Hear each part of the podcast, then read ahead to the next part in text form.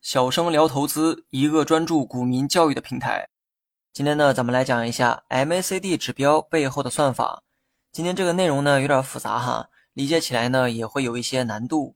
数学不好的同学一定要认真听讲，反复的思考。为了方便大家的理解，我的这个表达方式啊可能不太严谨，但是呢会有助于你的理解。咱们呢先来思考一个问题：MACD 指标说白了只是一串数据，但这些数据是以谁为基准进行计算的呢？如果你连数据记录的是什么都不知道，学会了指标又有什么意义呢？别看我问的问题啊很简单，估计呢能问到一批人。即便是了解 MACD 的人，估计也没仔细思考过这个问题。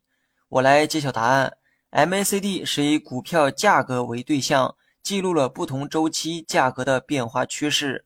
换句话说，股价怎么走，也就决定了 MACD 如何表现。所谓的算法，你得先了解算的是谁。现在呢，大家都知道，至少 MACD 算的其实是股价，准确的说是均价。那么 MACD 指标中有两条线，白线叫做 DIF 线，黄线叫做 DEA 线。那么我们呢，先来了解一下 DIF 白线的算法。白线的算法简单概括，就是用股价的十二日均线减去二十六日均线，就等于 DIF 白线。这是最简单的理解方式。其实这么说呢，并不算严谨哈。十二日均线和二十六日均线实际上算的是加权后的平均数，但是呢，我不想过多解释这方面，因为我知道会干扰很多人的理解。我们呢就简单理解为用股价的十二日均线减去二十六日均线，就等于 DIF 白线。学习更多实战技巧，你也可以关注我的公众号“小生聊投资”。从公式啊可以看出来。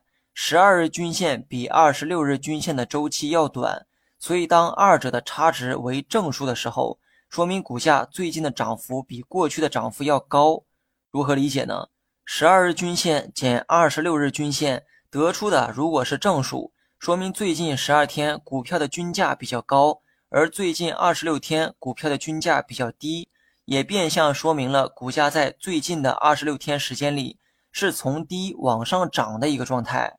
如果十二日均线减二十六日均线得出的是负数，说明最近十二天股票的均价比较低，而最近二十六天股票的均价比较高。这说明最近二十六天之内股价是从上往下跌的走势。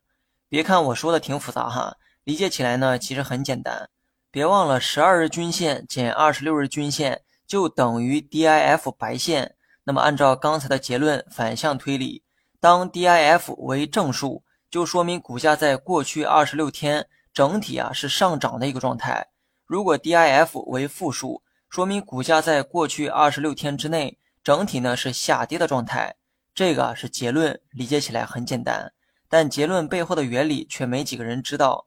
理解能力差的同学，希望能对着文稿反复的理解。只有知道背后的真正原理，你才能真正意义上的活学活用。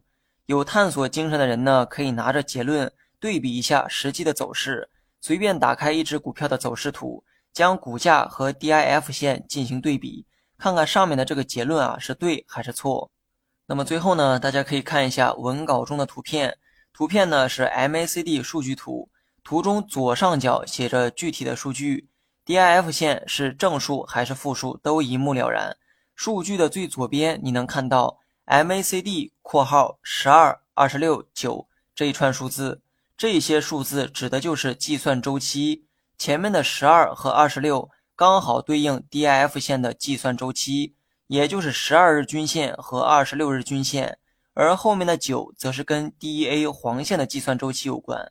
关于这一点啊，咱们下期再去讲解。今天呢，大家只需要理解 DIF 白线就好。好了，本期节目就到这里，详细内容你也可以在节目下方查看文字稿件。